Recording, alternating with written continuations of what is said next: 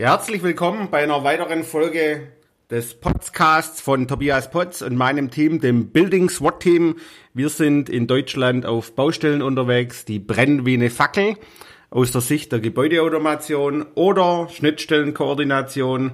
Und heute geht's drum das Problem hinter dem Problem. Gestern war ich mal wieder in einer Baustellenbesprechung im Anschluss an eine Inbetriebnahme Koordinationssitzung und da ging es drum. einer sagte, ich kann keine Umluftkühlgeräte bestellen. Ja, warum denn nicht? Ja, weil ich nicht weiß, welche Leistung.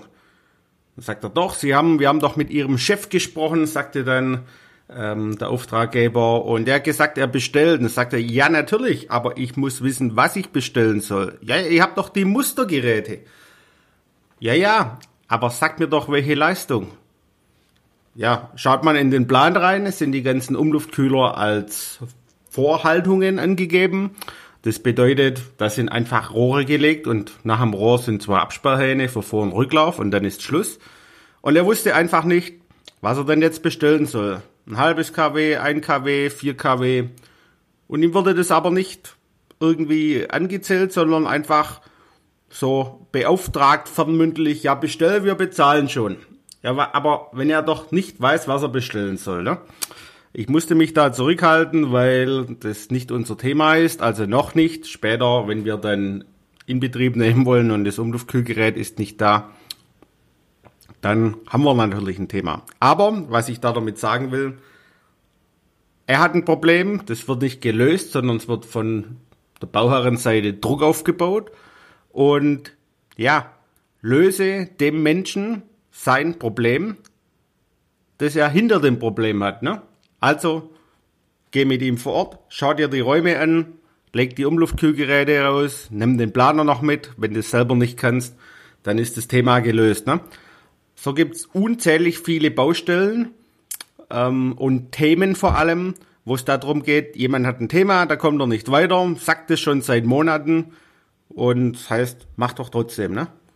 Und wir lösen, damit wir erfolgreich sind, immer das Problem hinter dem Problem.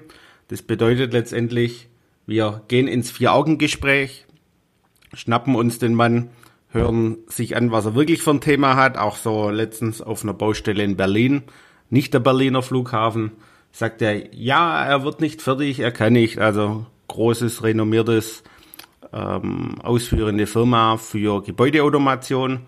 Als ich dann mit ihm im Vier-Augen-Gespräch war, sagt er, ihm fehlen die Vorleistungen der anderen Gewerke. Wir waren da auf der Mieterseite als Qualitätssicherung unterwegs. Ähm, ich habe mir dann den Bauleiter geschnappt, habe ihm einen Fahrplan gemacht, was er denn tun muss, weil da kam auch wieder raus, er hat ein Problem hinter dem Problem. Gebäudeautomation kann er nicht, er weiß aber, wie Kabel aussehen, wie Strippen liegen, ist von Haus aus Elektriker, haben wir dann an die Hand genommen ähm, das Vertrauen gewonnen. Er wusste dann, was er tun muss. Und die Baustelle hat man pünktlich und zeitlich fertig bekommen, so dass endlich mein Auftraggeber, der Mieter, pünktlich einziehen konnte. Also löse das Problem hinter dem Problem. Es gibt immer ein Thema, warum denn gerade jemand nicht kann. Und die Botschaft ist, wenn einer was nicht kann, dann hilft noch zehnmal draufschlagen auch nichts. Außer dass mehr Druck aufkommt, er kann es trotzdem nicht.